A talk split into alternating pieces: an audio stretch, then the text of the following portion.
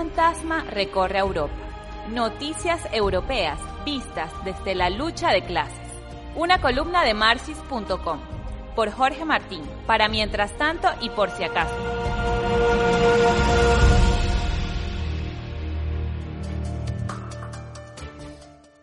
Bienvenidos a una nueva edición de Un fantasma recorre Europa. En esta ocasión vamos a hablar sobre el último informe global de riqueza que ha publicado el banco suizo Credit Suisse es un informe que publican todos los años y que explica la, distribución de la riqueza a nivel de todo el mundo. Y lo más importante, la conclusión más importante de este informe de este año es que el año pasado, el año 2020, un año marcado por la pandemia, la crisis económica para la inmensa mayoría de la población, los ricos, los multimillonarios, han aumentado su riqueza es decir, la riqueza de las, las, personas, las 500 personas más ricas del mundo han aumentado su riqueza en uno, eh, en 1800 billones de dólares el año pasado, según el informe de Bloomberg del índice de multimillonarios. Pero además, este informe de Credit eh, Suisse señala que ahora mismo que, que, esto ha sucedido en todos los países, ¿no? Por ejemplo, en países como Brasil, uno de los países más afectados por la pandemia, el 1% más rico de la población tiene ahora el 50% de toda la riqueza.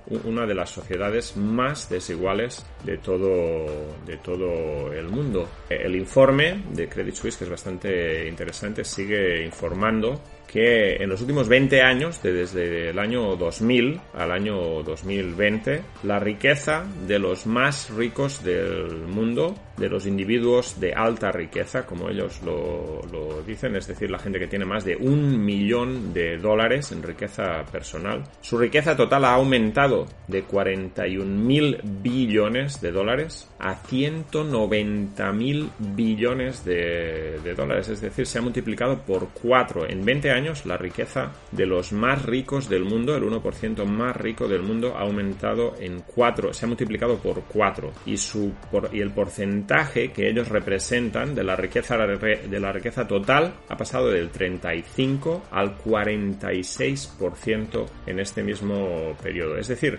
una cantidad pequeña de gente, 56 millones de personas, el 1% de la población mundial controla el 46% de la riqueza del mundo, mientras que la mayoría de la población, 55%, es decir, 2.879 millones de personas, tienen apenas, 50, tienen apenas el 1,3% de toda la riqueza del mundo. Esta es una situación totalmente increíble, pero no sorprendente. Así funciona el capitalismo. En las crisis económicas, los que pierden son la clase trabajadora, los pobres, los campesinos, los pobres urbanos, la gente joven, las mujeres, los trabajadores precarios son los que más sufren las crisis del capitalismo. Millones de personas han pasado a engrosar las filas de la pobreza. Cientos de miles han, han muerto por la pandemia, millones ya. Eh, muertes que podrían haber sido evitables si hubiera habido el equipamiento necesario en los hospitales, el equipo de protección personal, si la gente se hubiera podido quedar en su casa aislándose en lugar de arriesgar su vida yendo a trabajar,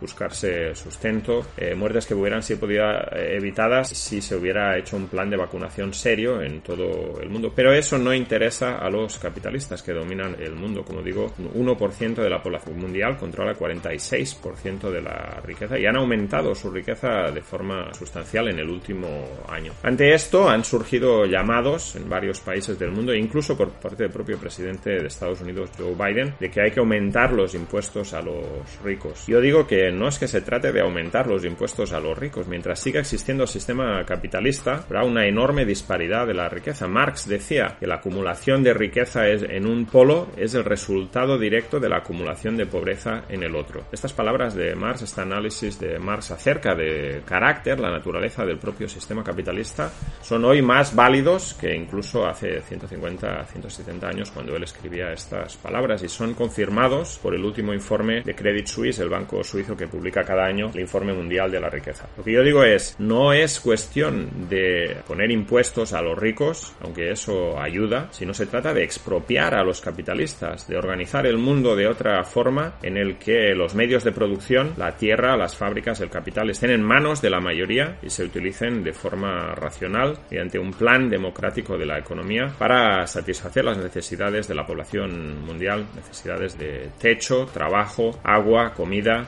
etcétera, que podrían ser cubiertas con esa riqueza que existe, riqueza que ha creado la clase trabajadora, pero que está en manos de un puñado de parásitos, 56 millones de personas que controlan el 46% de la riqueza mundial y que deberían de ser expropiados. Esto es el, el socialismo. El socialismo es un sistema de la gestión colectiva, democrática y planificada de los recursos eh, humanos, materiales y técnicos de la humanidad. Eh, el trabajo humano crea toda la riqueza y esa riqueza debe ser usada para satisfacer las necesidades de la mayoría, no el lujo de, una, de un puñado de parásitos arriba de todo.